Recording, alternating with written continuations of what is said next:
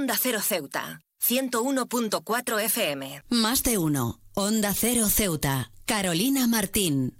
Este fin de semana se ha conmemorado el Día Internacional de la Dislexia, una ocasión significativa para sensibilizar sobre este trastorno del aprendizaje que afecta a millones de personas en todo el mundo. La dislexia, a menudo mal entendida o pasada por alto, merece ser reconocida no solo por sus desafíos, sino también por las increíbles fortalezas y habilidades que pueden surgir en aquellos que la enfrentan. Este trastorno es mucho más que dificultades en la lectura y la escritura. Es un recordatorio de la diversidad en el aprendizaje. Aquellos que viven con dislexia a menudo poseen habilidades excepcionales en áreas como la creatividad, el pensamiento visual y la resolución de problemas. Este día no solo ha sido una oportunidad para crear conciencia sobre los desafíos que enfrentan las personas con dislexia, sino también para celebrar sus habilidades únicas y fomentar un ambiente de aceptación y de apoyo. En el ámbito educativo es crucial avanzar hacia enfoques inclusivos que reconozcan la diversidad de estilos de aprendizaje. Los educadores desempeñan un papel fundamental al identificar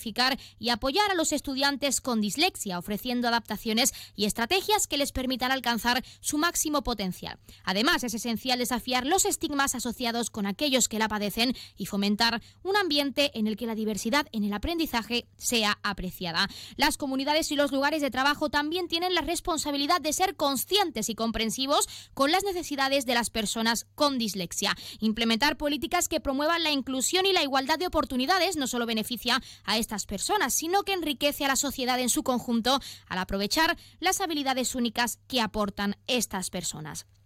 La tecnología también desempeña un papel crucial en la mejora de la accesibilidad para las personas con dislexia. Herramientas como lectores de pantalla, fuentes especiales y programas de dictado han demostrado ser valiosas para superar barreras y facilitar el aprendizaje y la participación en diversas actividades. Tras este Día Internacional, instamos a todos a educarse en su día a día sobre este trastorno, a promover la empatía y a trabajar juntos para construir una sociedad inclusiva. Reconozcamos y celebremos la diversidad en el aprendizaje y esforcémonos por crear entornos en los que cada individuo, independientemente de sus desafíos, pueda florecer y contribuir plenamente al mundo que compartimos. Y es que es importante tener claro que un trastorno del aprendizaje no te hace incapaz de vivir una vida normal y aunque quizá sí que pueda resultar un reto, no es imposible, por lo que siempre es importante que aquellas personas y órganos educativos implanten medidas que hagan de esta etapa un momento especial y sobre todo inclusivo para todos.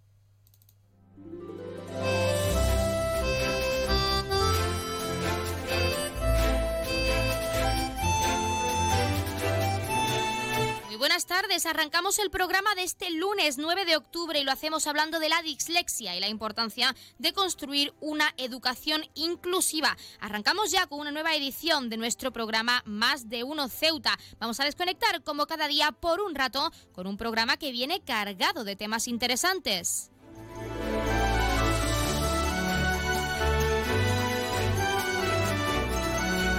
Y nos escuchan como cada día en el 101.4 de la frecuencia modulada y en las direcciones www.ondacero.es y www.ondaceroceuta.com. Pueden ustedes, como siempre, ya lo saben, participar en nuestro programa y pueden hacerlo de varias formas. En primer lugar, y hasta la 1.40, 2 menos 20 del mediodía, que nuestra compañera Llorena Díaz les atrae, les trae, mejor dicho, ese informativo local al completo. Pueden hacerlo en directo llamándonos al 856 200 79. Como cada día estaremos aquí hasta la 1.50, 2 menos 10 del mediodía. También pueden participar enviando una nota de voz o un mensaje a nuestro WhatsApp, que es el 639 40 38 11 o un correo electrónico a la dirección ceuta arroba onda Y otra alternativa, si lo prefieren, es contactarnos a través de nuestras redes sociales, porque estamos en Facebook y en Twitter en arroba onda cero ceuta.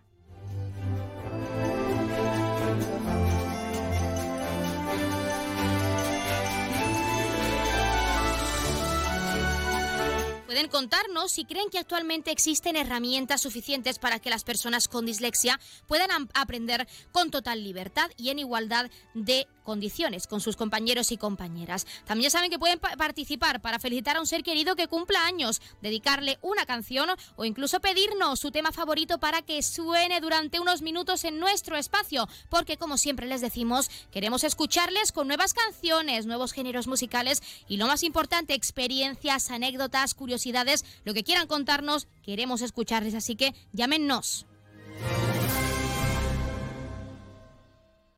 Pues tenemos muchas cosas que contarles cuando son las 12 y 25 minutos de este mediodía y como siempre recordando que la empresa Elity, la empresa de transporte aéreo de nuestra ciudad, cuenta con una bonificación del 60% para aquellas personas no residentes en esta perla del Mediterráneo, tanto desde Algeciras como desde Málaga. Se acerca ese puente de este mes de octubre, ese puente que también les puede dar libertad para visitar nuestra ciudad, para conocerla un poco más. Así que si tienen tiempo, si quieren venir a vernos, ya saben que pueden formalizar ese descuento a través de la página web www.elity.es. Y con este recordatorio, como cada día, comenzamos con nuestro programa.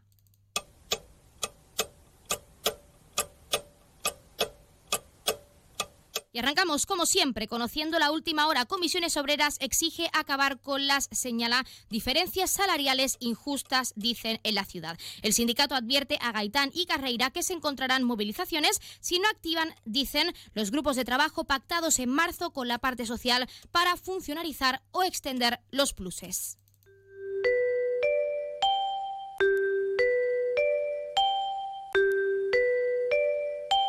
Ya tenemos la previsión meteorológica según apunta la Agencia Estatal de Meteorología. Para la jornada de hoy tendremos cielos parcialmente cubiertos, temperaturas máximas de 25 grados y mínimas de 22. Ahora mismo tenemos 25 grados y el viento sigue soplando de levante.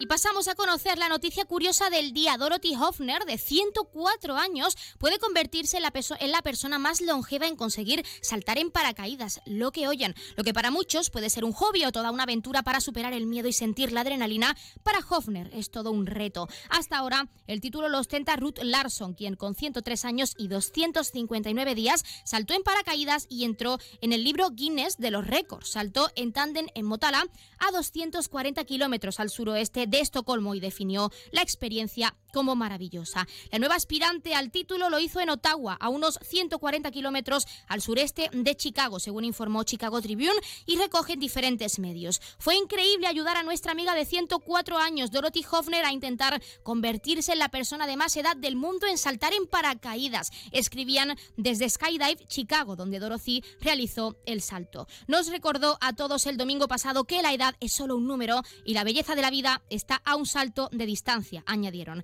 Después de soltar su andador, Hofner se subió a la avioneta y se preparó para hacer el salto desde 4.100 metros de altura. Ha sido maravilloso. Esas fueron las primeras palabras que soltó nada más aterrizar. Aunque no es la primera vez que hace esto, su primer salto fue a los 100 años y decidió convertirse en la persona más longeva cuatro años después. Me encanta, es un modelo a seguir, es increíble, es una inspiración o Dorothy es definitivamente una mujer increíble, qué valiente son algunos de los comentarios que ha recibido en las redes. Ahora tan solo queda esperar que confirmen si el reto finalmente está conseguido y que entra este nuevo salto en paracaídas pues dentro del libro Guinness de los récords.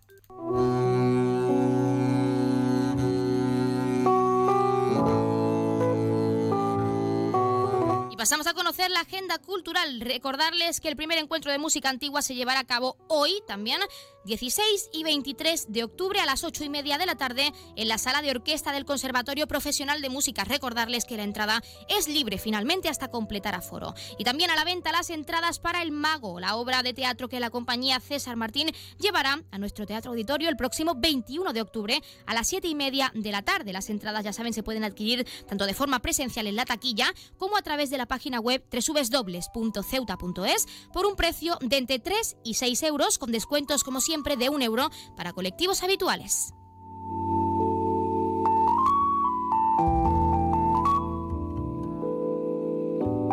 Como es costumbre, contarles también qué ocurrió un día como hoy. En 1941, el presidente estadounidense Franklin D. Roosevelt autoriza el proyecto para la construcción de la bomba atómica, dos meses antes de la entrada de Estados Unidos en la Segunda Guerra Mundial. En 1991, en Belgrado, en respuesta a la guerra de los Balcanes, se crea el movimiento pacifista Mujeres de Negro. En 2006, la compañía estadounidense Google Inc. compra YouTube, sitio web dedicado a compartir vídeos. Y en 2009, finalmente, la sonda espacial de la la NASA LCROSS, Lunar Crater Observation and Sensing Satellite, se estrella contra la Luna de manera controlada para buscar agua, confirmando su existencia de manera abundante en el cráter en el que impactó.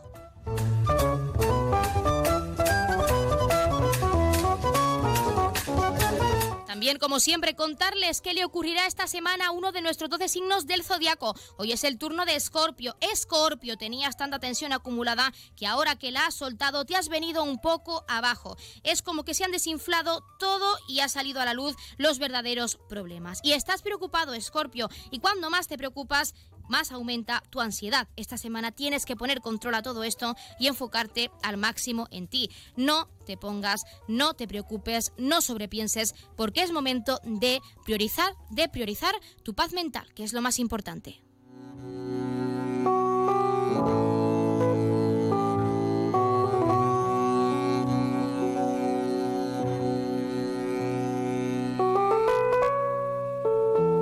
Y la Casa de la Juventud ha puesto en marcha su escuela de otoño de este año con diversos talleres formativos en apoyo a los jóvenes de cara al mercado laboral. Así nos lo contaba Paco Escobar, gestor de juventud en esta entidad y al que por supuesto vamos a escuchar porque él nos lo explica mejor que nadie hay algunos que tienen mucho más demanda que otros, indudablemente, eh, por lo tanto, los interesados ya desde aquí, le digo, si hay jóvenes interesados que cuanto antes se puedan tratar con nosotros, mejor. Eh, los talleres se desarrollan tanto en la Casa de la Juventud como en, la, en el aula de la empresa adjudicataria, tienen su parte teórica y su parte práctica, en ese sentido, en lo que pretendemos en cada curso y, taller, y eh, pueden solicitar plaza o bien a través de cita previa, eh, solicitando eh, asistencia aquí en la Casa de la Juventud, en los horarios que nosotros tenemos, atención al público, o bien también a partir de la sede digital de la Ciudad Autónoma de Ceuta, donde pueden solicitar el curso y gestionarlo. Pues ya lo han escuchado y cuando son las 12 y 32 minutos de este mediodía vamos a entrar de lleno en nuestros contenidos y entrevistas. Como siempre tenemos mucho que contarles y tienen mucho que conocer, así que arrancamos ya con nuestro programa con más de uno Ceuta. No se vayan, que empezamos. Más de uno, Onda Cero Ceuta, Carolina Martín. Atención a todos los amantes de la comodidad y la innovación. Llegó el momento de iluminar tu vida de una manera completamente nueva. ¿Estás cansado de pasar calor en verano y frío en invierno? No busques más. En Gavitec, la nave de las lámparas, presentamos las lámparas multifuncionales con ventilador diseñadas para mantener tu hogar cómodo en cualquier estación del año. Estas lámparas son mucho más que un simple accesorio. Con su modo de verano e invierno podrás disfrutar de la brisa refrescante en los días calurosos y mantener el calor en los días fríos. Amplia variedad de modelos para todos los gustos y estilos con un equipo de expertos que te asesorarán. Estamos en Esplanada Muelle de Poniente, nave 104. Gavitec, la nave de las lámparas. No te quedes en la oscuridad, ven y brilla con nosotros.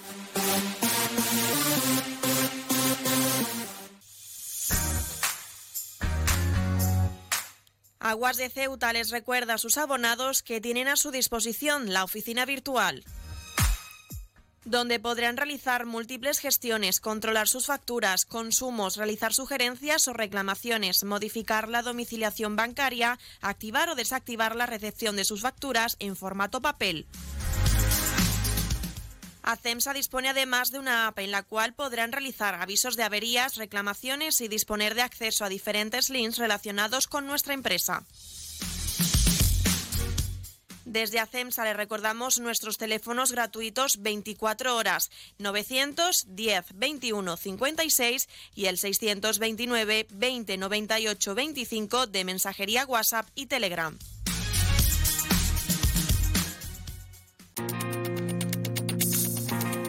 Clínica Septen, Centro de Reconocimiento de Conductores. Promoción especial, reconocimiento médico para obtención por primera vez de permisos de conducción, antes 25 euros y ahora 15 euros. Foto incluida. Estamos por las mañanas y por las tardes. Horario de lunes a jueves de 14 a 21 horas y martes, miércoles y viernes de 8 a 15 horas. Teléfono 856 20 14 46. Marina Española 9. Clínica Septen, siempre tú.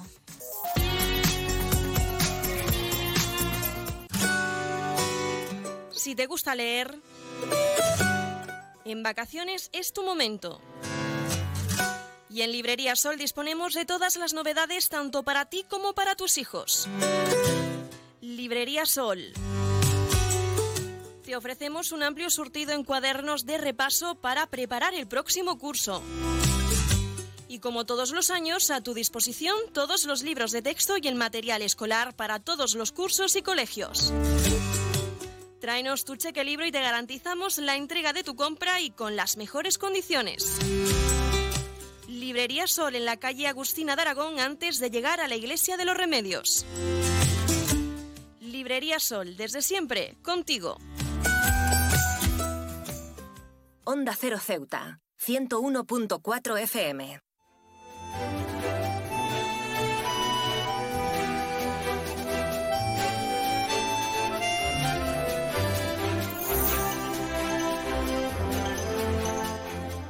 La vuelta a clase es sinónimo de reencuentro con amigos e inquietud por el nuevo curso, pero también, por desgracia, algunos niños y niñas pueden enfrentarse a situaciones de acoso por parte de otros alumnos y hay varias formas de detectarlo. En concreto, se ha desarrollado una tecnología, se está desarrollando para detectar casos de bullying. Y para conocer esta tecnología tenemos con nosotros a Jorge Álvarez, CEO de la empresa Safe Family. Jorge Álvarez, muy buenas tardes. Hola, buenas tardes, encantado de estar con vosotros. Encantados nosotros de tenerte aquí en nuestro programa y en primer lugar nos gustaría saber en qué consiste esta tecnología que es bastante interesante para detectar casos de bullying. Sí, mira, eh, Familia ha desarrollado un smartwatch para, para niños y para personas preadolescentes en el que consiste, eh, en definitiva, en el primer móvil seguro para niños. Es una herramienta de comunicación desde el reloj hacia el control parental que los padres se tienen que instalar en su móvil, un control parental eh, eh, gratuito desarrollado por, por, nosotros, y entre las múltiples funciones que tiene, tiene el módulo anti-bullying. El módulo anti-bullying surgió tras pues, hacer diferentes focus group, dinámicas de grupo con padres, en el que veíamos que efectivamente era una era una demanda y una preocupación, pero además eh, cada vez más creciente. Y el origen del problema era que en muchos casos el bullying en las escuelas o en otros centros era invisible es decir, que no, se, no eran capaces de detectarlos. Y se detectaba cuando era demasiado tarde, pues cuando el niño mostraba algún síntoma ya un poquito más serio, le cambiaba el carácter y demás, ¿no? Con lo que lo que hemos desarrollado, pues cumpliendo la legalidad vigente y, la normativa, evidentemente, es que el padre desde el control parental de su móvil se pueda conectar al reloj en remoto y escuchar sin grabar lo que ocurre alrededor para detectar posibles casos de, de, bullying o de, o de abuso. ¿no? Eh, nosotros con, llevamos ya cinco años en el mercado con esta tecnología y hemos tenido ya pues multitud de casos de personas que se dirigen a nosotros eh, pues dándonos las gracias o contándonos su experiencia de cómo conectándose en remoto, eh, por ejemplo, en horario de, de, recreo, de cuando están en el patio, pues han detectado momentos de niños que, que, pues que, los que les quitaban dinero o le robaban a, a, los, a, los, a los niños en el patio, eh, y temas similares, ¿no? Al final cosas bastante bastante fuertes que el centro pues no había identificado previamente. Queremos profundizar en cómo los padres pueden darse cuenta a través de esta tecnología de que existe un posible caso de bullying o acoso entre compañeros, es decir, cómo a los padres y madres les avisa esta tecnología pues ante cualquier caso que pueda eh, desencadenar en un acoso a otro compañero. Sí, pues eh, es, es, muy sencillo de, realizar. Lo más importante y en lo que tuvimos más en cuenta es que el, reloj que lleva el, el, niño está, digamos, bloqueado en modo clase para que no molestes como un reloj normal y cuando los padres se conectan en remoto al, al reloj, el reloj no emite ningún tipo de señal para proteger al menor en todos los casos. Es decir, el, menor ni nadie de alrededor sabe que el padre está eh, eh, escuchando y, puede estar atento de lo que ocurre alrededor, ¿no? Con lo que es muy sencillo, a través de, nuestra aplicación te conectas en remoto al reloj a la hora que tú decidas eh, y las veces que tú decidas y te das cuenta de lo que ocurre alrededor. Y digamos que se activa el micrófono y te das cuenta de lo que ocurre alrededor siempre, insisto, porque, porque cumple la normativa sin grabar lo que ocurre. Simplemente estás escuchando y puedes estar alerta de lo que ocurre en un momento dado, ¿no? Jorge, como CEO de esta empresa y también pues impulsora de esta tecnología, teniendo en cuenta que estamos actualmente en una sociedad que se basa en esas nuevas tecnologías, donde las redes sociales y este tipo de herramientas son esenciales en nuestro día a día, ¿por qué es importante, en este caso, a una pregunta quizá más a nivel personal, como CEO de esta empresa, pues eh, realizar o llevar a cabo este tipo de tecnologías y herramientas para poder detectar y prevenir el bullying en clase? Eh, a ver, es, es, es muy importante que, que, la evolución de la tecnología vaya en base a, a, las demandas de, de los, eh, eh, de las familias, ¿no? al final. Y no podemos dar un móvil a un niño. Es decir, tenemos que entregar a un niño tecnología adaptada a las necesidades de los niños. Y por eso hemos desarrollado este, este dispositivo, ¿no? que además puedes geolocalizar al niño en tiempo real y luego tiene una herramienta muy potente que es un botón SOS y que el niño en caso de, acoso o en caso de sentirse en algún momento eh, eh, en situación de peligro, solo con pulsar un botón se lanza una triple llamada de seguridad a los padres, ¿no? Al final, con lo que al final estamos fomentando la seguridad y tranquilidad en remoto, pero también la autonomía y la seguridad del niño, pues para que pueda eh, realizar sus tareas del día a día sin, sin problemas, ¿no? Y sobre todo, muy importante lo que tú comentabas, ¿no? El apunte es eh, tienes una conexión eh, a, internet, pero eh, controlada porque no puedes conectarte ni a ni a Instagram ni a TikTok, es decir, toda esa parte que se genera luego en las redes sociales no tiene cabida en nuestros dispositivos. También tenemos que hablar de un caso hipotético y es si esta herramienta detectase un posible caso de bullying, es decir, si a los padres y madres de estos pequeños que tienen en su poder esta tecnología, si les llegase o si se, detectase un posible caso de acoso, ¿cuál es el siguiente paso? ¿Qué tienen que hacer los padres una vez detectado ese caso de bullying? Pues mira, yo te puedo hablar desde la experiencia real de casos reales. Y en estos eh, eh, casi seis años lo que hemos visto es que los padres, el siguiente paso que recomendamos y que los padres realizan en la gran mayoría es ponerlo eh, en conocimiento de la dirección del centro, siempre. Es decir, el siguiente paso es que el centro ya sea consciente de que hay un problema, que hay un problema verificado por el propio padre y, y el centro es el que luego tiene que tomar las medidas adecuadas pues para, pues para intervenir en este caso, ¿no? Quizá los padres y madres, que pueden también existir algunos casos, con esta herramienta en sus manos pueden ser algo sobreprotectores y nos gustaría saber en este caso como CEO impulsor de esta herramienta, de esta tecnología, qué recomendaciones les damos a los padres y madres para también detectar estos casos de bullying y estar pendiente de sus hijos, pero también dejándoles pues la libertad que necesitan. Efectivamente. Nosotros siempre solemos decir, cuando vamos a un foro o solemos colaborar eh, mucho con un cuadro de, psicólogos infantiles y, educadores infantiles, ¿no? Al final que nos ayudan muy mucho a, tener en cuenta esa parte de la psicología del menor. Y al final siempre lo que se comenta en estos foros es sentido común. Es decir, la tecnología está y luego la familia es quien debe decidir eh, cómo hacer uso de la misma. ¿no? Nosotros siempre decimos, al final, ese tipo de tecnología que también la tiene disponible en un móvil, pero de forma más intrusiva, nosotros la damos de un modo más controlado y es la familia la que debe usarlo pues con mesura y con sentido común. Pero eso ya depende un poquito de, cada familia, ¿no? Nosotros siempre decimos que con responsabilidad y sobre todo con, con, mesura, ¿no? en base a cada situación individualizada. Jorge, para finalizar y lo más importante, entre lo referente a esta tecnología para los más pequeños, ha empezado el nuevo curso escolar oficialmente. Entonces, para todos esos padres y madres que estén interesados, ¿cómo pueden, si es posible, adquirir este dispositivo pues para asegurarse de que su pequeño está bien durante este curso? Mira, pues eh, pueden eh, eh, recurrir a nuestra web, que tenemos un equipo de personas de soporte que dan, que dan soporte en vivo, que es safefamilygps.com y luego también nuestros dispositivos se encuentran en, en diferentes tiendas, centros en, en diferentes partes de, España o, en marketplaces también, ¿no? Pero si queréis información y si quieren información, pues eh, nuestro equipo de soporte eh, está disponible en www.sifamilygps.com. Pues Jorge Álvarez, CEO de la empresa Safe Family, nos quedamos con esta tecnología tan importante y también tan interesante para los padres y madres de cara a este nuevo curso escolar para proteger a los más pequeños y también agradecerte la participación en nuestro programa pues para hablarnos de ella, para hablarnos de cómo puede ayudar a los más pequeños, pero sobre todo también cómo deben los padres controlar esa sobreprotección como estábamos comentando. Así que muchísimas gracias y esperemos que sus padres y madres pues adquieran este dispositivo para tener una herramienta más y ayudar, ayudar a los más pequeños. Muchísimas gracias. Es una, efectivamente, es un instrumento y una herramienta al servicio de las familias. Ha sido un placer y muchísimas gracias.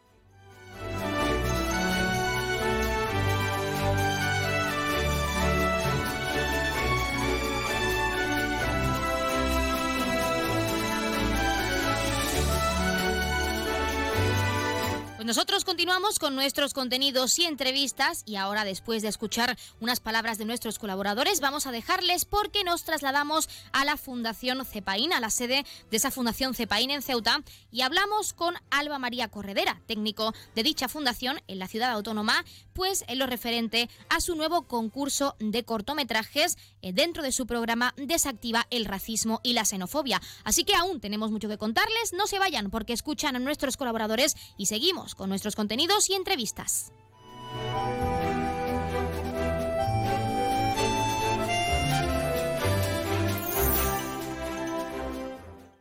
Más de uno. Onda Cero Ceuta. Carolina Martín. ¿Necesitas ahorrar en tu consumo eléctrico? ¿Quieres generar tu propia energía? ¿Cómo hacerlo? Contacta con nosotros. Ceuta Luz Solar te ofrece la solución. Somos una empresa comprometidos con la sostenibilidad y el medio ambiente. Buscamos dar soluciones energéticas renovables a empresas y particulares. Te instalamos tus placas fotovoltaicas. Pásate a la energía verde, la energía más limpia y natural, 100% ecológica. Ceuta Luz Solar estudia tu instalación y desarrollamos un plan de viabilidad con estudio personalizado a tu medida, legalización de la instalación y tramitamos las ayudas.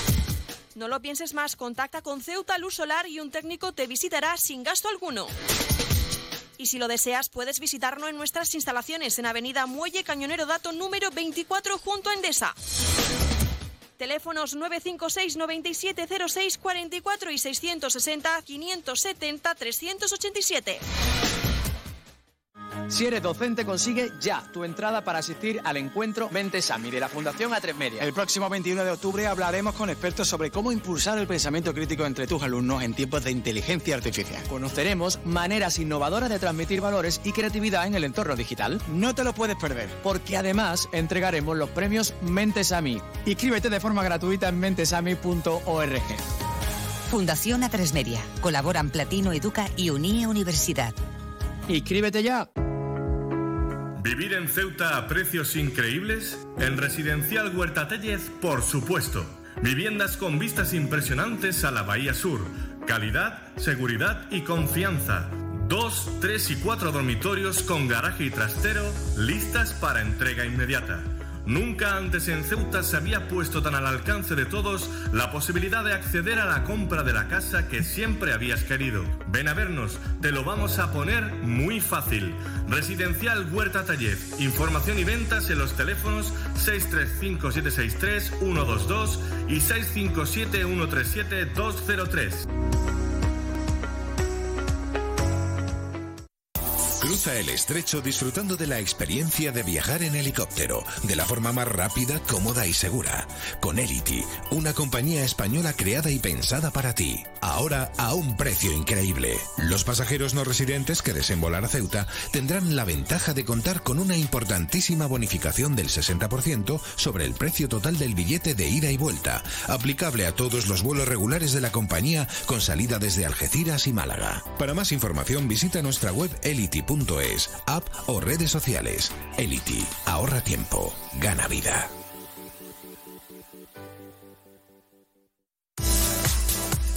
La tienda de Mois ahora es Almacenes Mois.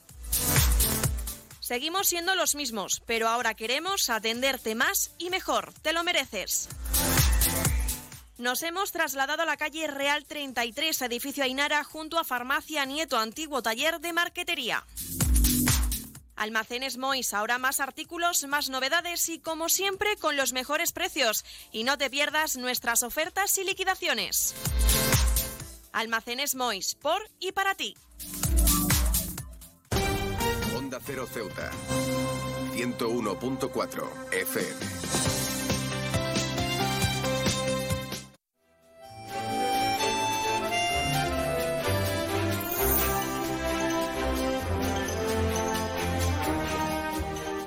Vuelve la tercera edición del Film Festival Yo Desactivo el racismo y la xenofobia en las redes sociales de la mano de Fundación Cepaín. Y tenemos con nosotros para hablar de esta edición la técnica de la Fundación que es Alba María Corredera. Muy buenas, Alba.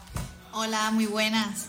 ¿Qué tal? En primer lugar, lo más importante, para quien no lo sepa, sabemos que no es la primera edición, pero sí para nuestros oyentes que no estén un poco al tanto de lo que realizáis en cuanto a este concurso de corto, ¿en qué consiste? Pues mira, este concurso es un concurso que lanzamos sobre todo a la gente joven, para gente joven, para que se impliquen de forma creativa en diferentes mensajes en pro de la convivencia y contra el racismo y la xenofobia. Entonces, un poco para animar eso, que saquen esa parte, esa parte de creatividad, esa parte de expresión, de darles el protagonismo y seguir con el trabajo que estamos realizando de lucha contra el racismo. ¿Cómo nace? Porque esta es la tercera edición. Habéis realizado dos más en nuestra ciudad, en Ceuta, y en general a nivel nacional. ¿Qué significa para la Fundación CEPAIN? ¿Cómo nace este proyecto? Pues este proyecto nace, nosotros al final somos una fundación que nos llamamos convivencia y cohesión social, o sea, todo nuestro base, lo que nos basamos en que la sociedad tiene que estar cohesionada y en que se debe de convivir, no solamente existir los unos con los otros. Entonces esto nace de, de, uno de los proyectos que tiene la Fundación CEPAIN, de oye, tenemos que centrarnos sobre todo en esa sensibilización y además de trabajar con gente joven, que ellos y ellas tengan la palabra y digan y expresen. Bueno, digamos que el objetivo principal es la concienciación y la sensibilización a través de las redes sociales, que es lo que está a la orden del día, ¿no? Por así decirlo. Pero sí que nos gustaría saber también cómo en concreto, por qué en concreto, eh, a través de, cortometrajes, pues eh, a través de este concurso y a través de esta forma de expresión que es el arte y en concreto lo audiovisual. Bueno, primero porque es una manera también de, fomentar el arte, de fomentar esa parte creativa de la gente joven. También es un tipo de producto que se puede quedar, como tú has dicho, en Internet, en las redes sociales. Es una cosa que siempre va a estar ahí, se puede compartir, se puede enviar, es decir, su difusión es mucho más fácil. Eh, también es una carta de libertad. Hacer un cortometraje, tú ya puedes hacer lo que tú quieras, puedes expresarlo de la manera que tú quieras. También es una manera de proponer un pequeño reto a la gente joven. Lo puedes hacer con el móvil, oye, o te puedes buscar una cámara, puedes hacer un montaje. Nosotros, la verdad, que requisitos ponemos los justos y necesarios para que sea lo más creativo posible. Bueno, ahora hablaremos de requisitos, pero tenemos que hablar de categorías. ¿Qué tipo de vídeos pueden realizar todos los jóvenes y todas las jóvenes que quieran formar parte de esta tercera edición? Pues mira, tenemos varias categorías tenemos cortometrajes, tenemos vídeo corto, también hemos incluido categoría TikTok, que el TikTok está a la orden del día, videoclip también, que el año pasado Ceuta ganó en categoría videoclip, en un videoclip súper chulo, llevado a cabo por el grupo de Seis Pasos Danza, nosotros colaboramos con ella. Y entonces, pues, variedad menos un largometraje, o sea, menos una película, lo demás está todo, todo incluido. Así que nosotras, nuestra idea es que hagan lo que quieran o con lo que se sientan más cómodos. Alba, tercera edición de este festival de corto. ¿Podrías hablarnos si hay alguna novedad, no solo en lo referente a Ceuta, los ceutíes y las ceutíes, sino también a nivel nacional para aquellos oyentes que nos escuchen desde la península y también quieran participar en esta edición, que es muy importante? La novedad de este año ha sido la categoría TikTok, que además hemos ampliado un poquito el rango de edad para que haya más variedad en, eso, esos grupos. Y cada vez estamos incluyendo más, sobre todo estamos eh, llegando más acuerdos con los grados medios y superiores que tienen que ver con todo el tema de filmografía, técnicos de sonido, técnicos de imagen, para que, oye, también lo incluyan como una actividad si quieren a su alumnado, que sea algo que para ellos también propongan ese reto, ese aprendizaje. Entonces, yo diría que esas son ahora mismo estas dos novedades que hemos hecho este año. Alba como técnica de la Fundación CEPAIN en Ceuta en concreto y teniendo en cuenta que, como hemos comentado, las redes sociales son algo esencial, son una herramienta muy importante en la sociedad actual, en la sociedad en la que estamos y para los jóvenes también, porque crees que es importante usar esta herramienta para concienciar a través de lo audiovisual sobre temas tan importantes como es la xenofobia, como es la discriminación, porque es importante. Primero porque estamos en un mundo digital y hay que adaptarse a la realidad de la sociedad y al final también lo digital es el lenguaje, uno de los lenguajes más importantes de la gente joven. Eh, tenemos que llegar a ellos y a ellas como sea. Y por otro lado también, como hemos comentado, su difusión es muy rápida, las noticias se difunden muy rápido y sobre todo hay que entender que se está viendo, que se está leyendo. También hay mucha confusión, hay mucho bulo. Detrás de una pantalla todos somos muy valientes. Tenemos que, llegar a ello, actualizarnos, igual que hay discursos de odio, tenemos que lanzar contradiscursos y para ello estos vídeos también son un contradiscurso a, esa vertiente de odio que también existe en redes. Ahora sí tenemos que hablar de requisitos porque nos has comentado que son mínimos, pero para aquellos jóvenes que quieran participar de Ceuta o que sean de la península también, ¿cómo pueden participar? Es decir, qué requisitos tienen que tener en cuenta pues, a la hora de inscribirse y grabar su corto. Pues tienen que estar entre los 13 y 25 años, si no recuerdo mal, eh, también nos tienen que mandar sus autorizaciones firmadas que se pueden descargar en nuestra página web de cepain.org en la categoría del Film Festival. Eh, también pues que el vídeo pues sea visible, la calidad del vídeo. El vídeo no tiene por qué ser un buen vídeo a nivel de calidad, pero sí que, se vea algo, que tenga cierto sentido. Y también en la mayoría de, cortos de categoría hemos pedido que se grabe en horizontal. Entonces, aparte de eso, todo lo demás está incluido. Pues con esas ganas y para todos nuestros jóvenes que quieran participar, que quieran sacar a la luz su creatividad, pues con esa libertad que tienen para participar en esta tercera edición de este Festival de Corto, cómo pueden inscribirse, cómo pueden formar parte y hasta cuándo tienen para presentar ese vídeo en concreto. Pues mira, está hasta el 17 de octubre, lo hemos ampliado el plazo y con meterse en la página web de cepain.org en categoría Tercer Film Festival. Allí sale toda la documentación, se la descargan, la rellenan, la firman. Quien sea menor de edad también la tienen que firmar, padre, madre o tutor legal. Fotocopia del DNI para que esté todo, toda la protección de datos y todo esté perfectamente. La escanean y la mandan. Se manda por email y ya está aceptada. Se puede mandar en cualquier momento, desde cualquier lugar Así que nosotras facilidad toda la que, la que sea posible para que la gente joven participe. Pues Alba María, técnica de la Fundación CEPAIN en Ceuta, desde aquí os deseamos muchísima suerte y animamos sobre todo a los jóvenes ceutíes y no ceutíes a que formen parte de esta tercera edición de este Festival de Cortos. Y muchísimas gracias por atendernos aquí, in situ, en la sede de la Fundación CEPAIN en nuestra ciudad autónoma. Muchas gracias a vosotras.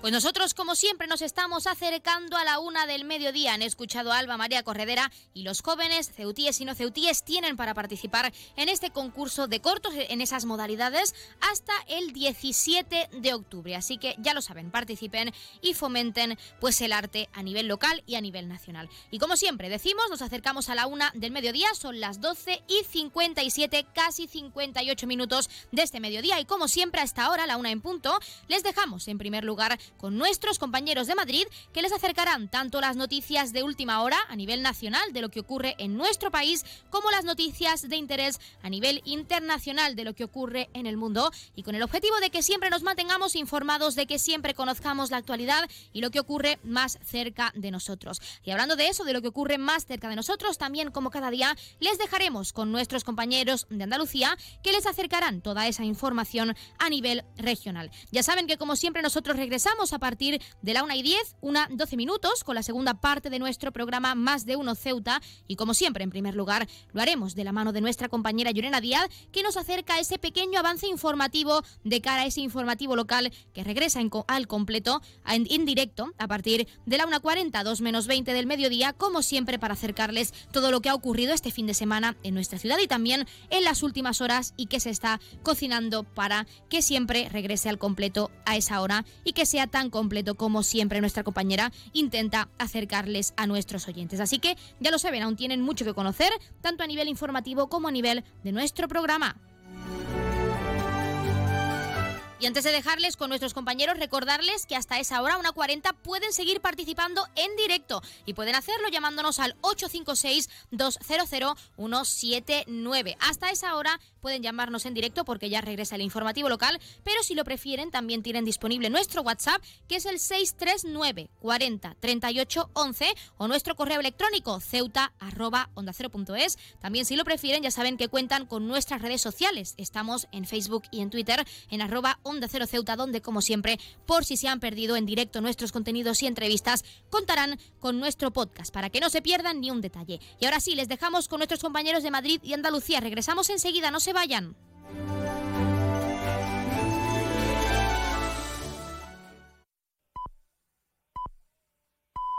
Es la una de la tarde, mediodía en Canarias.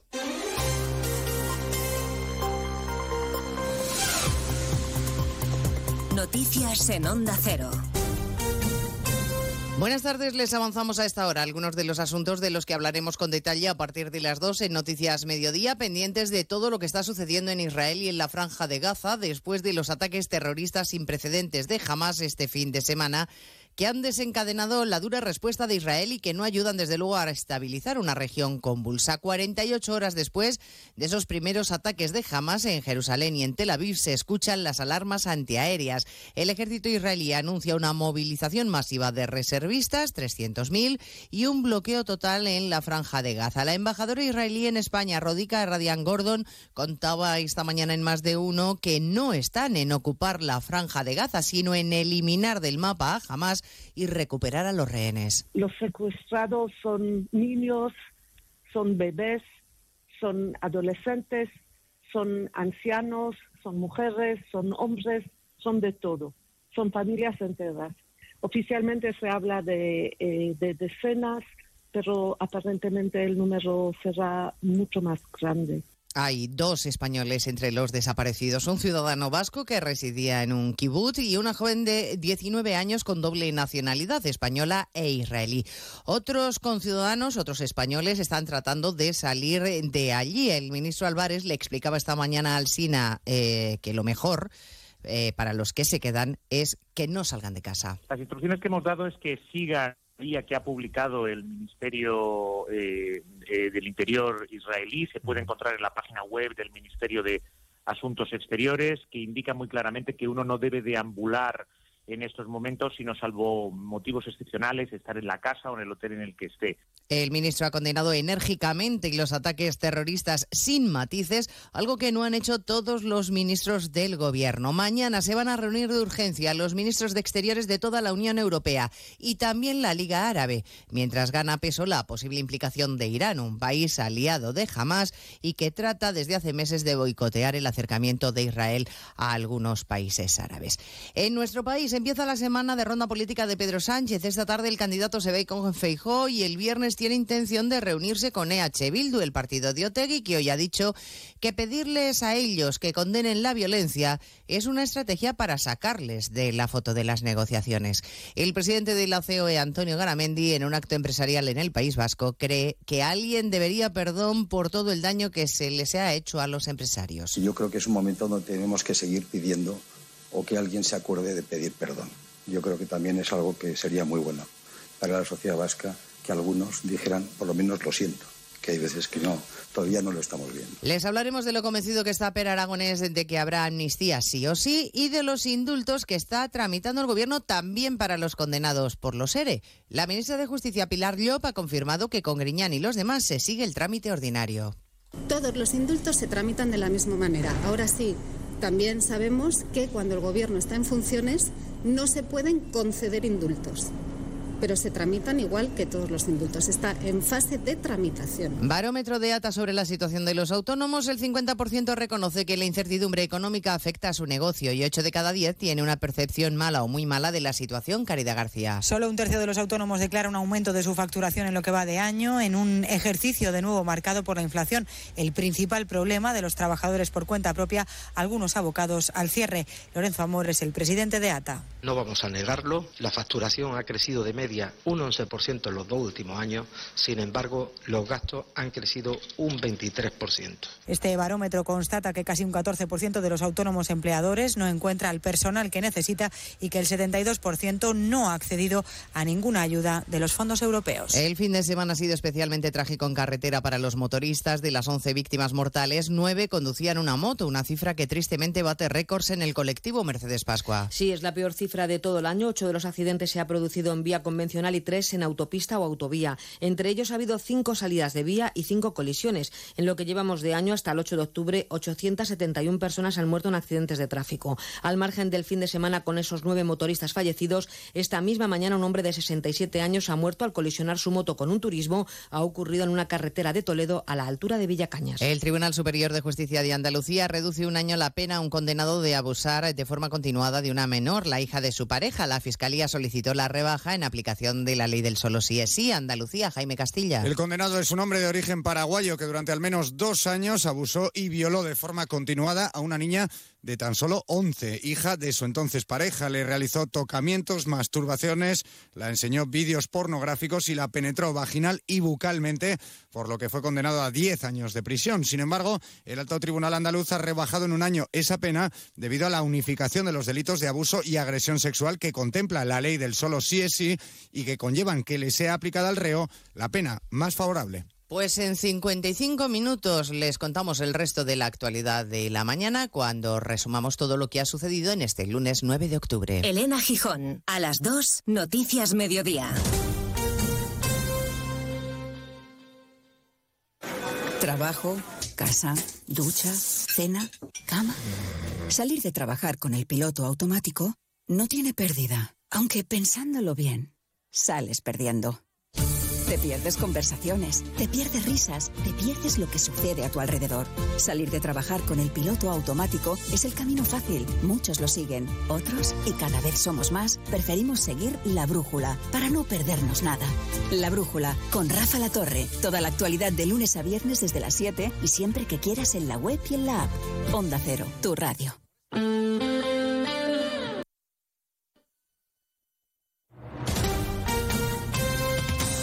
Andalucía, Onda Cero.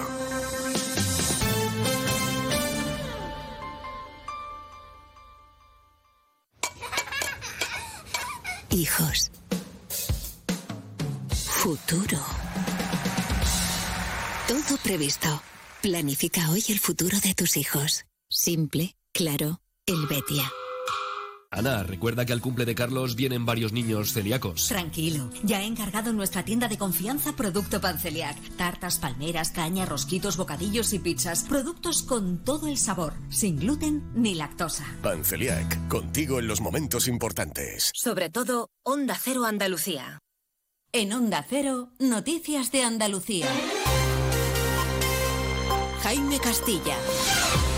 Buenas tardes, hacemos a esta hora un repaso de la actualidad de Andalucía de este lunes 9 de octubre y comenzamos en Sevilla, de donde es una de las españolas desaparecidas en el ataque terrorista llevado a cabo por Hamas contra Israel, que deja centenares de civiles asesinados. Se trata de Maya Villalobos Simbani, de tal solo 19 años, quien se encontraba en Israel realizando el servicio militar obligatorio. En tribunales, el Ministerio de Justicia ha comenzado el trámite para analizar las peticiones de indulto parcial de los exaltos cargos socialistas condenados a prisión en la pieza política del caso ERE. Para ello ha solicitado un informe de cada uno de ellos a la Audiencia Provincial de Sevilla. En lo sanitario ha comenzado en Andalucía la vacunación contra el COVID en residencias de mayores y discapacitados y entre la población mayor de 85 años se hace a la vez que la de la gripe y con las vacunas adaptadas a las últimas cepas. También hoy tiene lugar en la reunión entre la Junta y el Ministerio de Transición Ecológica sobre Doñana. Precisamente en Huelva las organizaciones agrarias piden a las administraciones que acuerden con Portugal el trasvase de agua desde ese país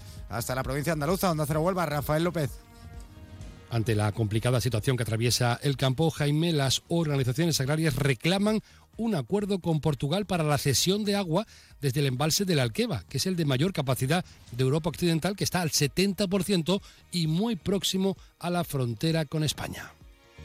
Seguimos ahora con el repaso de la actualidad del resto de provincias y lo hacemos por Cádiz. En Cádiz, los presidentes de las patronales y cámaras de comercio de Cádiz y Sevilla están celebrando en Jerez un encuentro para reclamar de nuevo al Gobierno de la Nación que tome medidas en las mejoras de las infraestructuras en la AP4 y en la Nacional 6. En Ceuta, un soldado del Regimiento Mixto de Artillería ha denunciado a un brigada ante el juzgado militar de la ciudad por increpar, faltar al respeto y humillar a este trabajador. Según la denuncia, durante una marcha, el subordinado rebasó a su superior en un momento en el que le habría advertido con pegarle un tiro. En Córdoba, el ayuntamiento ha ordenado el cierre de dos discotecas de la capital que carecen de licencia. El incumplimiento de esta normativa se ha detectado en las inspecciones iniciadas la semana pasada para comprobar el cumplimiento de la ley tras la tragedia de Murcia.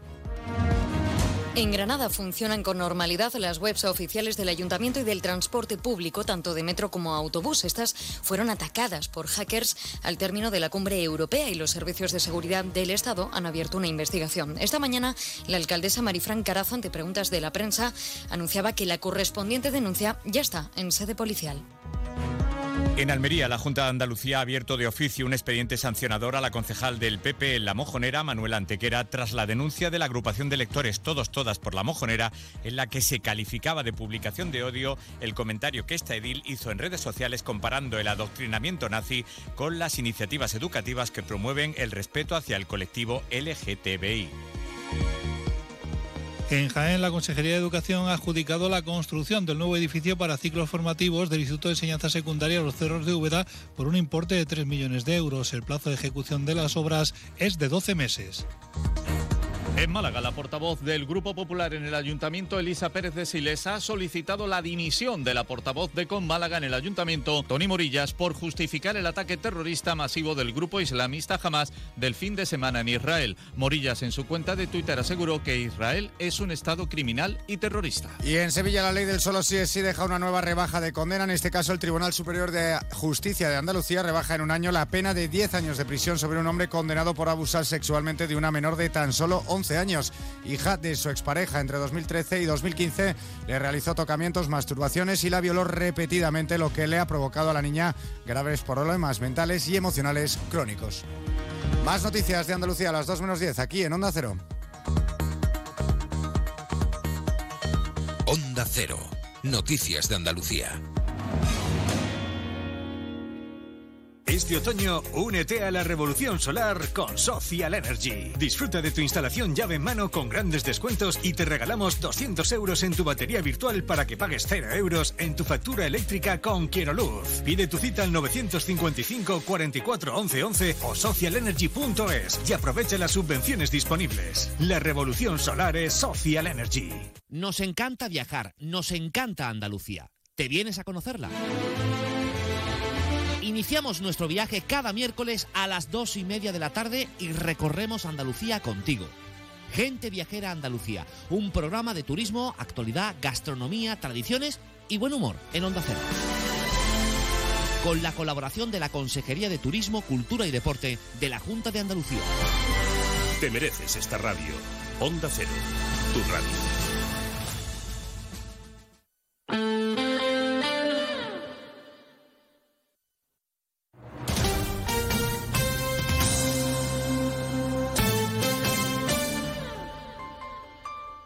Onda Cero Ceuta, 101.4 FM. Más de uno. Onda Cero Ceuta. Carolina Martín.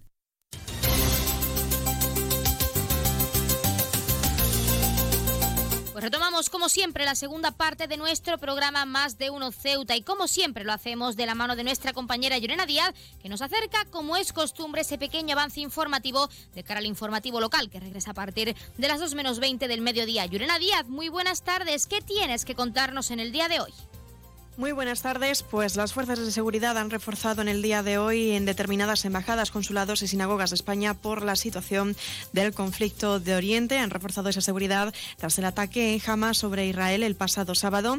La Federación de Comunidades Judías de España cifra en más de 30 las sinagogas en territorio español, algunas con capacidad de hasta 800 personas. En otro orden de asuntos, contarles también que el diputado del Partido Popular por Ceuta, Javier Zelaya, y los dos senadores de la misma formación en representación de la ciudad Abdelhakim Abdeselan y Cristina Díaz han participado este domingo en Barcelona en la manifestación organizada por la sociedad civil catalana contra cualquier amnistía a los encausados por el proceso. También contarles que con motivo de la conmemoración del Día de las Bibliotecas, que será el próximo 24 de octubre, la Casa de la Juventud y la Biblioteca Pública Adolfo Suárez han puesto en marcha ya la tercera edición del certamen Biblioteca Joven Diseña tu marca páginas. La coordinadora de la Casa de la Juventud, Eva Rodríguez, ha recordado que esta convocatoria va desde las edades comprendidas entre los 14 y 30 años. Y un apunte más, la plantilla de la desaladora ha decidido por unanimidad convocar una huelga a partir del lunes 23 de octubre debido a la inseguridad jurídica en la que dicen encontrarse al explotar la ampliación de la central sin ser entregada por parte de la Confederación Hidrográfica del Guadalquivir en la ciudad autónoma. Y es que Comisiones Obreras está trabajando para solucionar esta situación que genera una inseguridad debido, dice, a que se explota una ampliación que no está entregada y por lo tanto sin cubrir jurídicamente a los trabajadores que desempeñan sus labores en estas instalaciones. Recuerden que esto tan solo ha sido un avance informativo y que todas las noticias de Ceuta regresan como siempre a partir de las 2 menos 20 del mediodía. Pues muchísimas gracias, como siempre, a nuestra compañera Yurena Díaz, que nos deja ese pequeño avance informativo. Seguiremos muy pendientes de esa información local al completo, pero nosotros seguimos aquí en nuestro programa con nuestros contenidos y entrevistas, así que no se vayan, que arrancamos con esta segunda parte.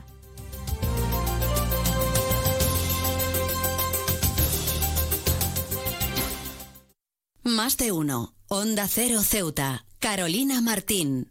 Si eres docente, consigue ya tu entrada para asistir al encuentro Mentesami de la Fundación A3 Media. El próximo 21 de octubre hablaremos con expertos sobre cómo impulsar el pensamiento crítico entre tus alumnos en tiempos de inteligencia artificial. Conoceremos maneras innovadoras de transmitir valores y creatividad en el entorno digital. No te lo puedes perder. Porque además entregaremos los premios Mentesami. Inscríbete de forma gratuita en mentesami.org. Fundación A3 Media. Colaboran Platino Educa y Unie Universidad. ¡Inscríbete ya!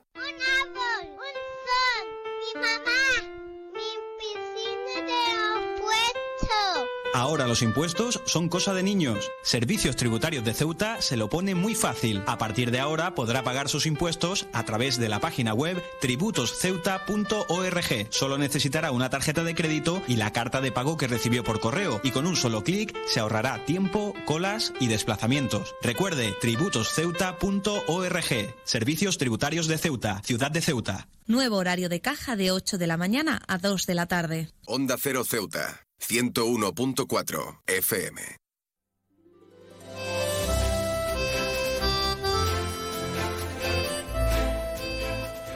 Purina y Renfe conmemoran el primer aniversario del servicio de transporte amigable para mascotas. Y para hablar de esta iniciativa tan interesante, tenemos con nosotros en nuestra sección de mascotas a Sonia Saed, veterinaria y directora de comunicaciones en Purina, España. Sonia Saed, muy buenas tardes. Hola, buenas tardes. ¿Qué tal? Tenemos que hablar de esta iniciativa del servicio de transporte amigable para mascotas. ¿Cómo nace? ¿Qué es exactamente esta iniciativa? Esa iniciativa nace de una necesidad y de una realidad que estamos viviendo y es que cada vez más familias tienen más animales, en este caso cada vez tenemos más perros y también tenemos perros de más de 10 kilos. Hasta el momento los perros solo podían viajar eh, si pesaba menos de 10 kilos se iban en un transportín. Y por suerte, pues nuestra sociedad también va evolucionando y, Renfe vio también que, esta era una realidad. Así que basándose un poco en la experiencia que tenemos en iniciativas similares, ¿no? de dar la bienvenida a, a, perros en entornos en los que antes no estaban tan presentes, y aunque hay mucho camino por hacer, como son las oficinas, por ejemplo, que tenemos un proyecto en el que también ayudamos a empresas externas para que los perros puedan también acudir a los lugares de trabajo con nosotros, pues un poco basándonos en, en esta experiencia hemos aplicado también conocimientos de nuestro equipo de expertos de bienestar animal para poder conseguir que los perros también de tamaño mediano y grande puedan viajar en los trenes y puedan convivir también con personas que no les gustan los perros o que tienen alergias o que tienen fobias, también para poderlos integrar en nuestra sociedad.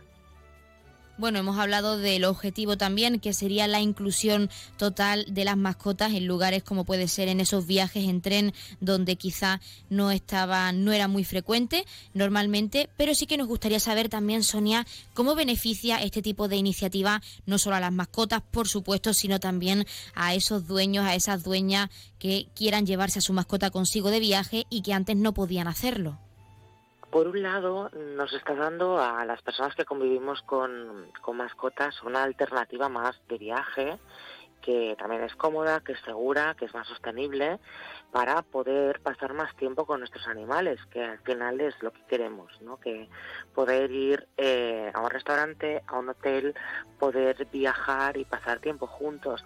Y es parte también de las iniciativas relacionadas con tenencia responsable porque sabemos que una de, uno de los puntos álgidos de abandono en nuestro país es alrededor de las vacaciones. Y mucha gente, pues, como que no sabe qué hacer con el perro, eh, tiene una idea nefasta como es el, el abandono, algo que, que nunca entenderé, pero es una realidad. Sí que es verdad que si apostamos por experiencia responsable, también por concienciar más a la gente todo lo que conlleva y tienen esas facilidades, es, también son puntos positivos para poder apostar por, por esta inclusión de ellos como Purina y Renfe, por supuesto, por esta colaboración con este servicio de transporte, de transporte amigable para mascotas, perdón. Sí que nos gustaría saber qué tipo de recursos o asesoramiento ofreceréis ambas instituciones, sobre todo a los dueños y dueñas que pues puedan llevarse a su perro o a su gato o a su mascota en general de viaje y que realmente no saben cómo hacerlo, pues para también garantizar el bienestar del animal y por supuesto del resto de pasajeros. ¿Qué tipo de asesoramiento e información se va a ofrecer?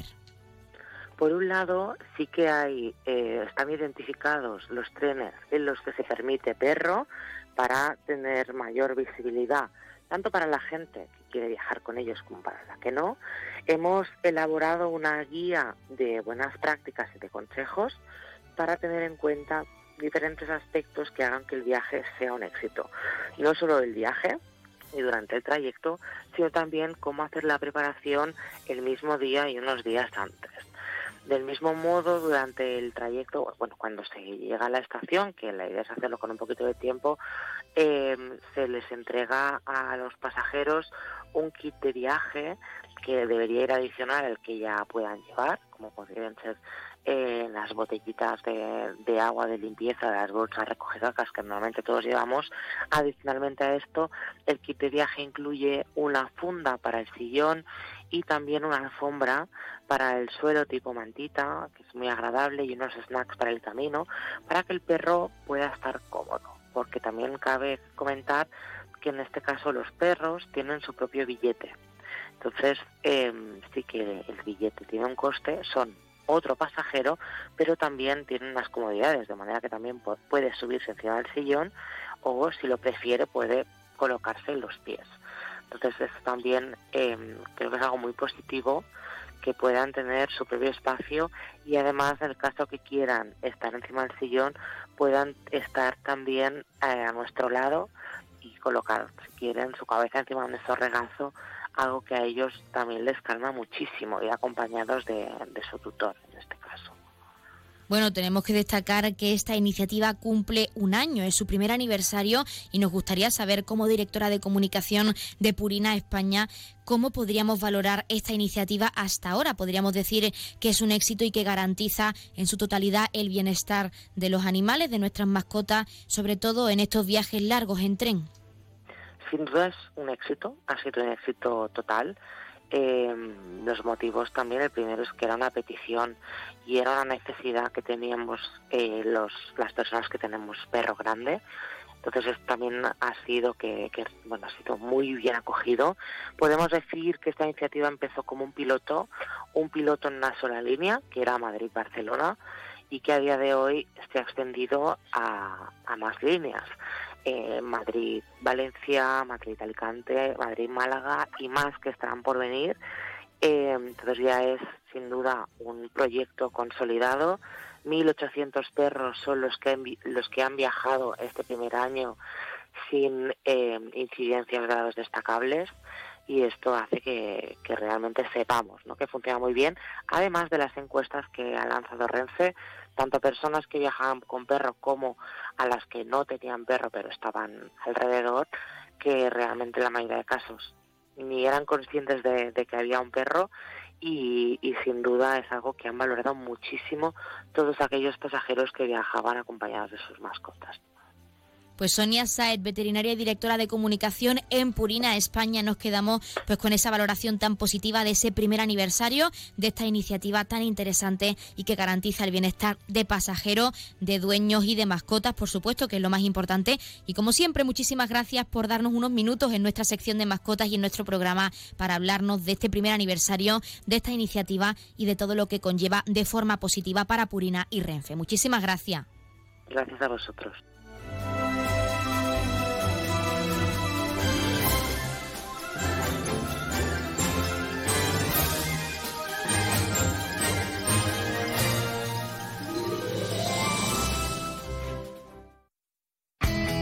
CESIF, la Central Sindical Independiente y de Funcionarios, todo lo que hacemos es gracias a ti.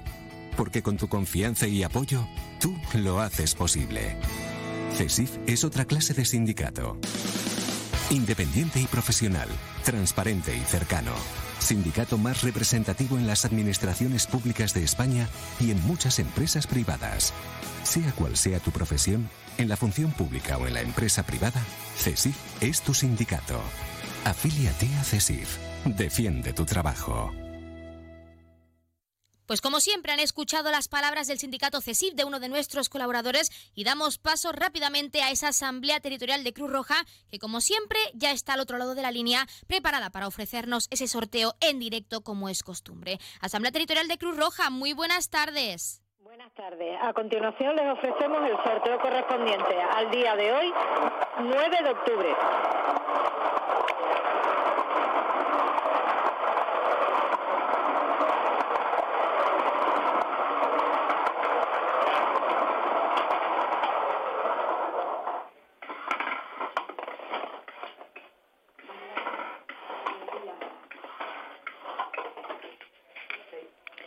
Seis, tres, dos. El número agraciado ha sido el 632. Enhor- Enhorabuena a los ganadores y hasta mañana.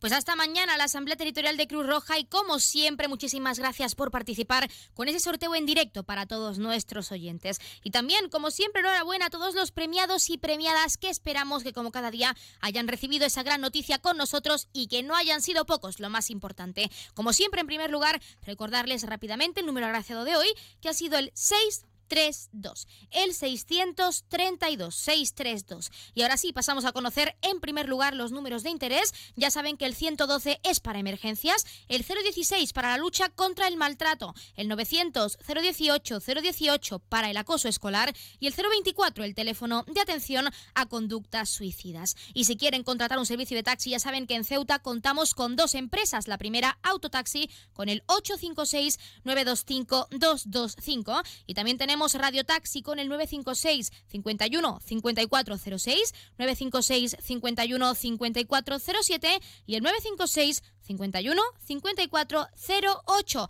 Rápidamente también conocer las farmacias de guardia disponibles para hoy. Lunes 9 de octubre, en horario diurno, tendremos la farmacia de la Pinta, en la Avenida Marina Española número 64, en la barriada de Alfau, y también la farmacia nueva, en la Avenida Reyes Católicos número 5, en la barriada del Morro. Y en horario nocturno, como siempre, tendremos disponible esa farmacia de confianza, la farmacia Puya, que ya saben está situada en la calle Teniente Coronel Gautier, número 10, en la barriada de San José. Pues como siempre les hemos acercado ese sorteo, esos números de interés y esas farmacias de guardia. Y como siempre también les dejamos con algo de música y regresamos enseguida con la recta final de nuestro Más de Uno Ceuta. No se vayan porque aún nos queda mucho que contarles.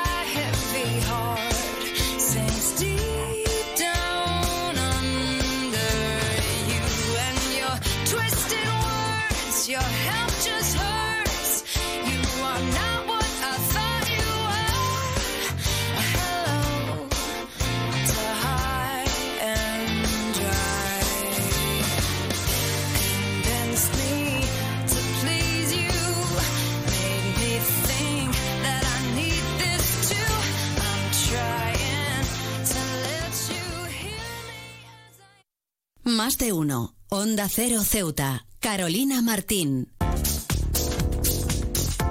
Nuevo concesionario Citroën con un nuevo equipo, un nuevo espíritu y una nueva experiencia.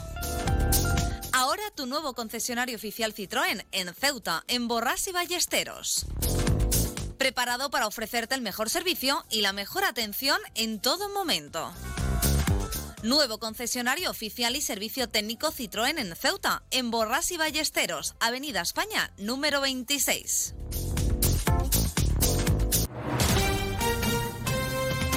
Onda Cero Ceuta. 101.4 FM.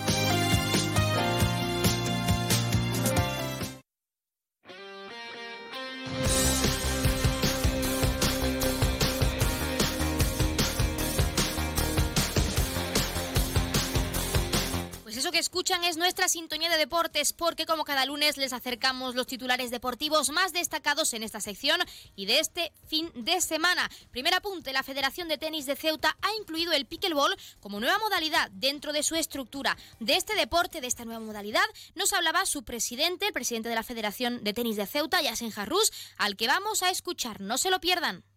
Bueno, pues es una nueva modalidad deportiva que va llegando de Estados Unidos y en el que está teniendo un crecimiento muy importante esta modalidad, una modalidad que, que se llama pickleball, ¿no? Ya lo bien lo has, lo has anunciado y donde se ha integrado dentro de las estructuras de las distintas reales de la, de la Real Federación Española de Tenis y en las distintas federaciones territoriales, ¿no? Que componemos a la Federación Española.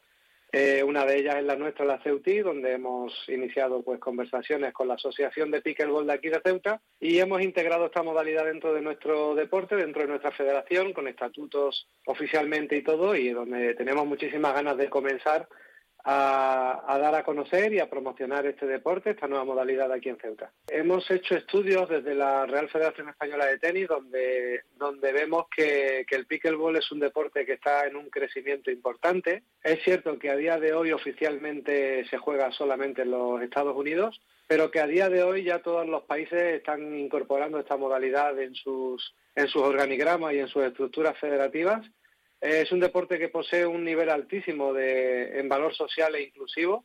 Eh, se puede practicar se puede practicar prácticamente por cualquier por cualquier persona y nosotros en la Federación de Tenis de Ceuta apostamos mucho por el deporte inclusivo.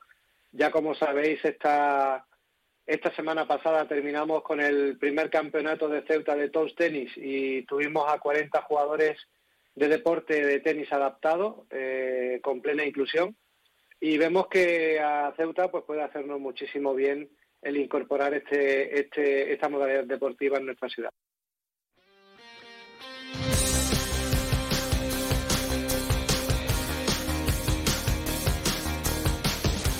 Pues seguimos hablando de deportes porque la gimnasta Sara Morillo se clasifica para la Copa de España base. La deportista caballa disputará esta prueba del 10 al 12 de noviembre y el conjunto Benjamín logró el oro en el torneo de Jerez de la Frontera.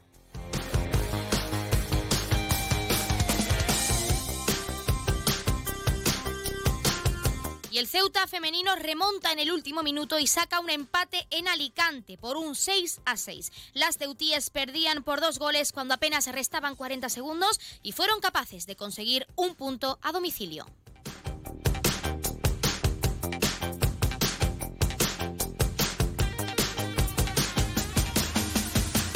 Y un combinado de la Liga de Veteranos de la Real Federación de Fútbol de Ceuta participa en el torneo internacional de Sotogrande. Los ceutíes se quedaron a un paso de la final tras perder en la tanda de penaltis ante el Club Deportivo Gorditos de Lucena.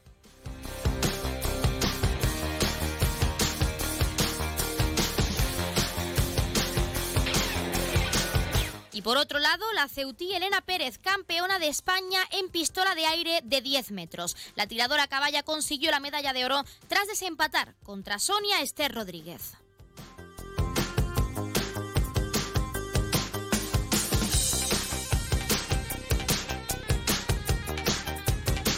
Y victoria para el francés Antoine Duval y la italiana, Beatriz Mayozzi en el Campeonato de Europa de Triatlón. En categoría femenina, Cecilia Santamaría ha sido segunda y en masculina, Nan Oliverias. Olive, Oliveras, perdón.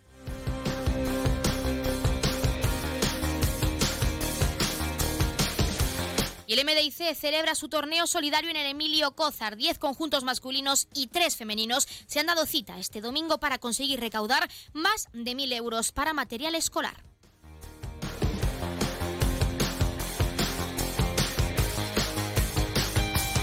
Culmina la primera semana náutica con la entrega de trofeos en el Parque Marítimo del Mediterráneo. Más de un centenar de participantes acudieron a las instalaciones en estas instalaciones de la ciudad para despedir estos días de intensa actividad acuática.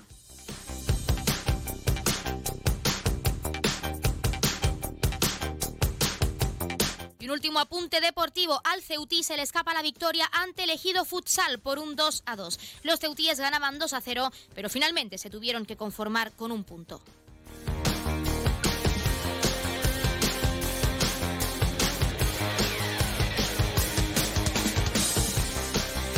Pues hasta aquí nuestro, nuestra sección deportiva como cada lunes y también nuestro programa Más de Uno Ceuta. Ya saben que mañana regresamos a la misma hora, 12 y 20, con más contenidos y entrevistas en directo. Pero ahora sí, y como es costumbre también, les dejamos con algo de música y nuestra compañera Llorena Díaz tomará los mandos en directo de esta emisora a partir de la 1.40, 2 menos 20 con ese informativo local al completo. Así que no se vayan porque seguimos aquí en esta emisora y en este programa, en esta casa, hasta la 1.50, 2 menos 10 del mediodía. Se quedan con algo de música y regresamos enseguida con nuestra compañera Llorena Díaz. Por nuestra parte, que pasen muy buena tarde y regresamos mañana.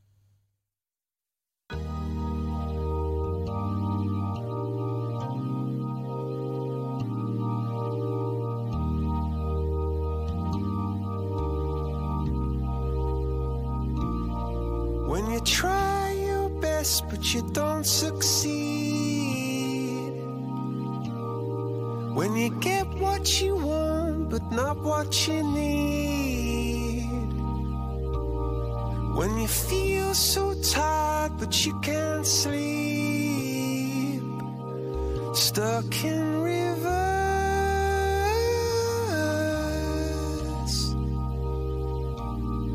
And the tears come streaming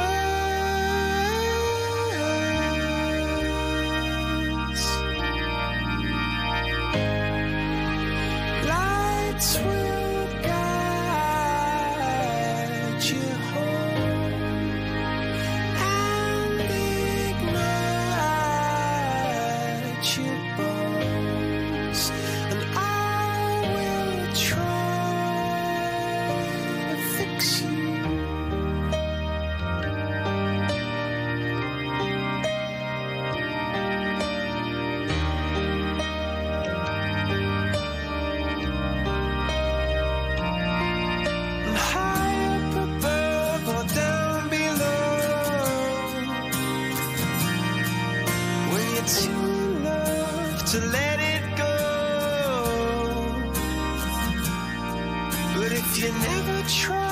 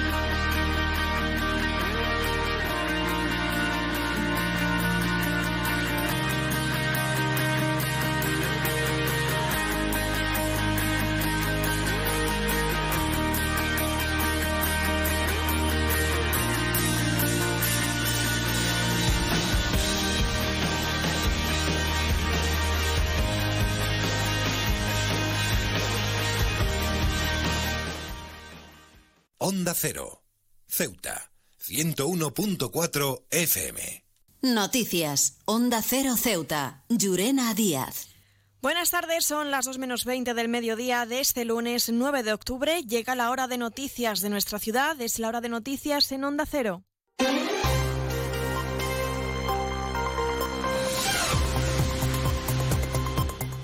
Y comenzamos, como siempre, el informativo recordando la previsión meteorológica y es que, según apunta la Agencia Estatal de Meteorología, para la jornada de hoy tendremos cielos parcialmente cubiertos. Tendremos temperaturas máximas que alcanzarán los 25 grados y mínimas de 21. Ahora mismo tenemos 24 grados y el viento en la ciudad sopla de levante.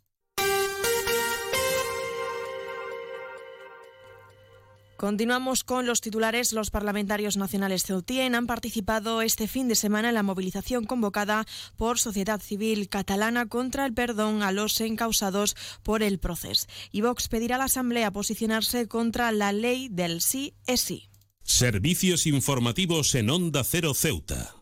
Pues ahora sí, entramos de lleno en nuestros contenidos. El diputado del Partido Popular por Ceuta, Javier Zelaya, y los dos senadores de la misma formación en representación de la ciudad, Adel Hakim Abdeselán y Cristina Díaz, han participado este domingo en Barcelona en la manifestación organizada por Sociedad Civil Catalana contra cualquier amnistía en los encausados en el proceso. El parlamentario ceutí, Zelaya, ha valorado esta convocatoria como forma de expresión sobre el rechazo ante una posible amnistía. Lo escuchamos. Ha sido un honor acompañar a decenas de miles de catalanes y compatriotas llegados de toda España y recorrer el Paseo de Gracia para expresar nuestro rechazo a una posible amnistía, que como ha expresado pues muy bien el exalcalde socialista de La Coruña, eh, Paco Vázquez, supondría atentar contra la separación de poderes y contra la propia Constitución española. Del mismo modo, Celaya ha expresado que ha sido un acto de amor a Cataluña y a España frente a la minoría separatista que busca ruptura y la ambición suicida, dice, de un Pedro Sánchez dispuesto a ser presidente a cualquier precio. La exalcaldesa de Barcelona, Ada Colau, alertaba sobre los discursos de odio que decía que se podían producir en la manifestación. Sin embargo, nosotros lo que hemos vivido ha sido realmente un acto de amor a Cataluña y de amor a España frente a la minoría separatista que busca la ruptura y la ambición suicida de Pedro Sánchez que está dispuesto a ser presidente a cualquier precio y que va a revitalizar el, separatismo catalán con una medida de gracia eh, como la amnistía que bueno va claramente en contra del interés nacional. Y hablamos de otras cuestiones políticas. Vox llevará al próximo pleno de la Asamblea de la Ciudad una propuesta para instar al Gobierno de la Nación a que derrogue la conocida como Ley del Solo Sí es Sí, según ha explicado la diputada Teresa López, por sus nefactos efectos para la sociedad española y en particular para las mujeres. Además de coincidir, dice, con el primer aniversario de la entrada en vigor de esta norma, y es que, según López, el grupo quiere llevar a cabo una estrategia en todos los parlamentos donde tiene representación para acabar con esta ley. Esta ley ha pasado a la historia como una de las leyes más nefastas y con efectos más devastadores para las mujeres, especialmente a causa de la oleada de reducciones de condenas y de escarcelaciones que ha traído consigo. Por ello exigimos la dimisión en bloque del Ejecutivo de Pedro Sánchez. Además, esperamos un pronunciamiento unánime de la Asamblea de apoyo a las víctimas de la ley del solo sí es sí, especialmente a aquellas víctimas de agresores sexuales reincidentes beneficiados por esta ley. Queremos una reforma penal que endurezca las penas para los agresores sexuales y asesinos. La ley del solo sí es sí nunca se ha buscado proteger a las mujeres sin intervenir en la sociedad y manipularla desde el totalitarismo y la arbitrariedad. Y cambiamos asunto con motivo de la conmemoración del Día de las Bibliotecas el próximo día 24 de octubre. La Casa de la Juventud y la Biblioteca Pública Adolfo Suárez han puesto en marcha la tercera edición del certamen Biblioteca Joven Diseña tu marca páginas. La coordinadora de la Casa de la Juventud, Eva Rodríguez, nos explica más sobre esta convocatoria. Va dirigida a hacer un marcapágina propio eh, relacionado con la biblioteca. La técnica es libre y tienen los jóvenes para presentarlo desde hoy, día 9, hasta el 19 de octubre. Se celebra normalmente este tipo de concurso eh, para conmemorar el Día de la Biblioteca el 24 de octubre. Y bueno, eh, es sencillo, pueden participar los jóvenes entre 14 y 30 años y dirigir eh, sus marcapáginas que podrán enviar dos por persona al correo casajuventudceuta.gmail.com. Como han podido oír los participantes, deberán remitir sus propuestas al correo electrónico casa de la juventud El fallo del certamen se conocerá días previos al 26 de octubre, fecha de entrega de este reconocimiento. Se van a hacer 3.000 copias del marca página, un reloj digital y un lote de libros y también unos regalitos que aporta también la Casa de la Juventud. Eh, yo creo que este concurso eh, lo abrimos pues un poquito hacia la originalidad, que sí que confirmo que el año pasado fue bastante demostrado que tienen mucha originalidad los jóvenes. Onda Cero Ceuta, 101.4 FM. Más noticias en Onda Cero. Las fuerzas de seguridad han reforzado la seguridad en determinadas embajadas, consulados y sinagogas en España por la situación del conflicto en Oriente Medio tras el ataque en Hamas sobre Israel el pasado sábado. La Federación de Comunidades Judías de España cifra en más de 30 las sinagogas en territorio español, algunas con capacidad de hasta 800 personas. Y en otro orden de asuntos, la Unidad de Seguridad Aérea de la Policía Nacional ha desplegado su actividad este fin de semana en la ciudad ante la celebración de dos eventos diferentes. Los agentes de la Policía Nacional estuvieron dando cobertura aérea en el desarrollo de las primeras jornadas de rescate vertical que han tenido como anfitriones al Parque de Bomberos de Ceuta y también en la prueba deportiva del Campeonato de Europa de Triatlón, dado con ello la protección durante el recorrido de la prueba, supervisando la afluencia y aglomeración del público, así como protegiendo el material utilizado los deportistas de la prueba. Por cierto, la Policía Nacional ha detenido también durante este fin de semana en dos actuaciones diferentes a siete individuos acusados de un presunto delito de robo con violencia e intimidación que habría cometido contra un grupo de jóvenes en la zona de ocio del poblado marinero. Y es que, según el comunicado, los detenidos son residentes del centro de estancia temporal de inmigrante y durante las próximas horas estarán a disposición judicial.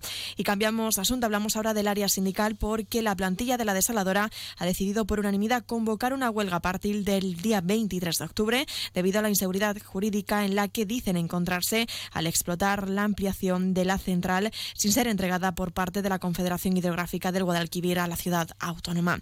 Y Comisiones Obreras también ha instado por escrito al consejero de Presidencia y al director general de Recursos Humanos, Alberto Gaidán y Emilio Carreira, a convocar los grupos de trabajo que la Administración pactó crear con las centrales representativas en marzo para que, entre otras cosas, se acabase con las diferencias salariales que enfadan a la plantilla. Si no se atiende esta reivindicación, han alertado que no descartarían promover eh, movilizaciones.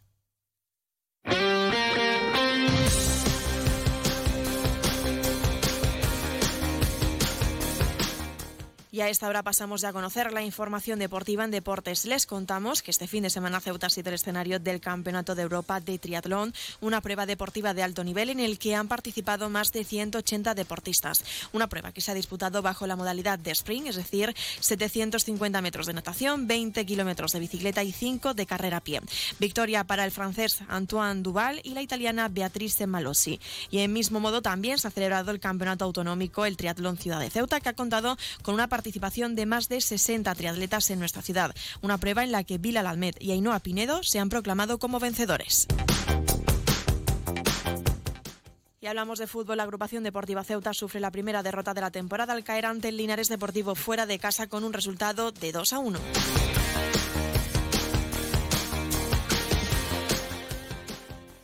Noticias. Onda Cero Ceuta. Llurena Díaz.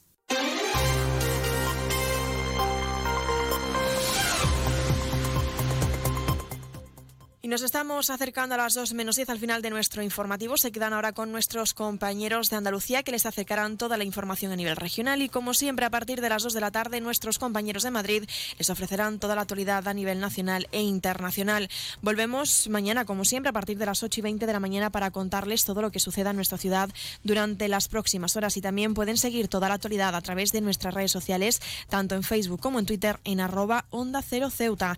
Antes de marcharme recordarles que el presidente del Gobierno en funciones y el secretario general y el secretario general del Partido Socialista, Pedro Sánchez, se va a reunir esta tarde con el líder del Partido Popular, Alberto Núñez Feijóo, en el Congreso de los Diputados dentro de la ronda de contactos para la investidura. Un encuentro que se produce en pleno debate sobre la ley de amnistía. Ahora sí, me despido con este último dato. Que pasen muy buena tarde y hasta mañana.